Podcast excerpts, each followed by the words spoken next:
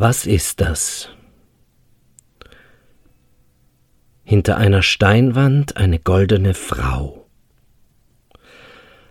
Ein Haus ohne Tür und Fenster. Geboren ohne Haut,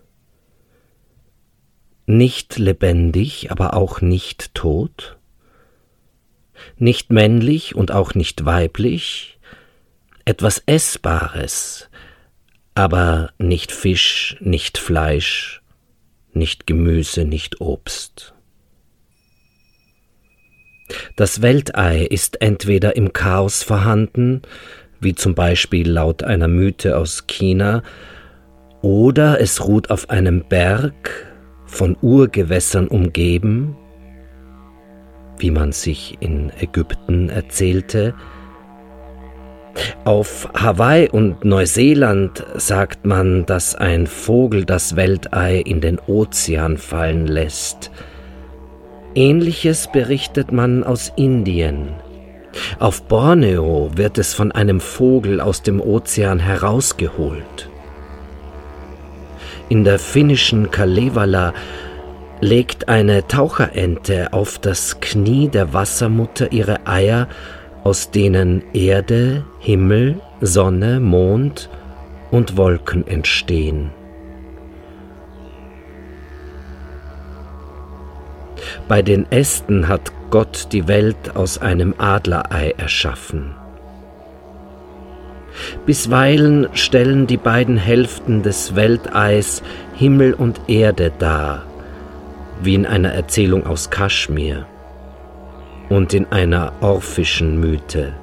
Die Orphiker, das war eine religiöse Strömung im 5., 6. Jahrhundert vor Christus.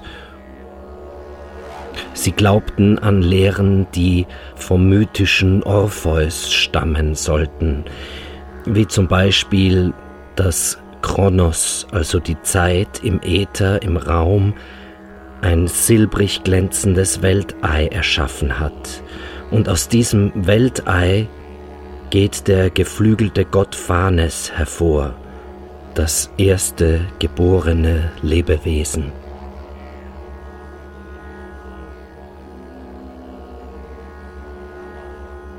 In der Zarathustra-Religion schuf der Gott des Lichtes, Ahura Mazda, die Sterne samt dreißig guten Göttern und tat sie in ein Ei. Aber der Gott der Finsternis, Ariman, erschuf ebenso viele böse Götter, die das Ei auf allen Seiten durchbohrten und hineinschlüpften, wodurch das Böse und das Gute miteinander vermischt wurden und bis heute miteinander vermischt sind. Doch wird eine vom Schicksal bestimmte Zeit kommen, wo Ariman durch Pest und Hunger, die er selbst herbeiführt, vollständig vernichtet wird und verschwindet.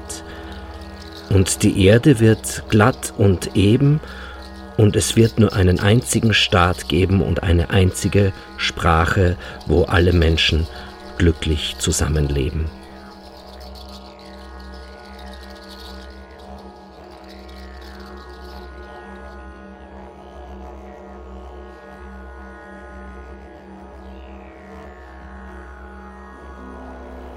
So steht das Ei nicht immer nur am Anfang der Welt der Menschheit.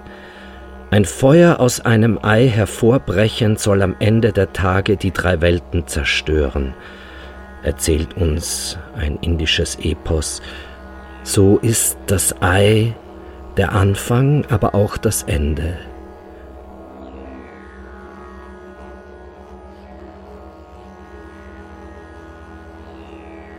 Das Alpha und auch das Omega.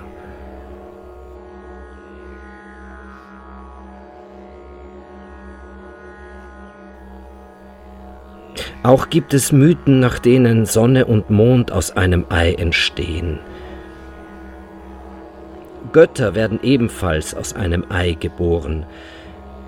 Entweder bringen in der indischen Mythologie die Urgewässer ein solches goldenes Ei hervor, aus dem Prajapati, der Herr der Geschöpfe, entschlüpft, der wiederum durch seine Worte die Erde, die Atmosphäre und den Himmel entstehen lässt und endlich die Götter erschafft, oder zwei Götter gehen aus riesengroßen Eiern hervor, die eine Krähe nach Befruchtung durch einen Geier gelegt hat.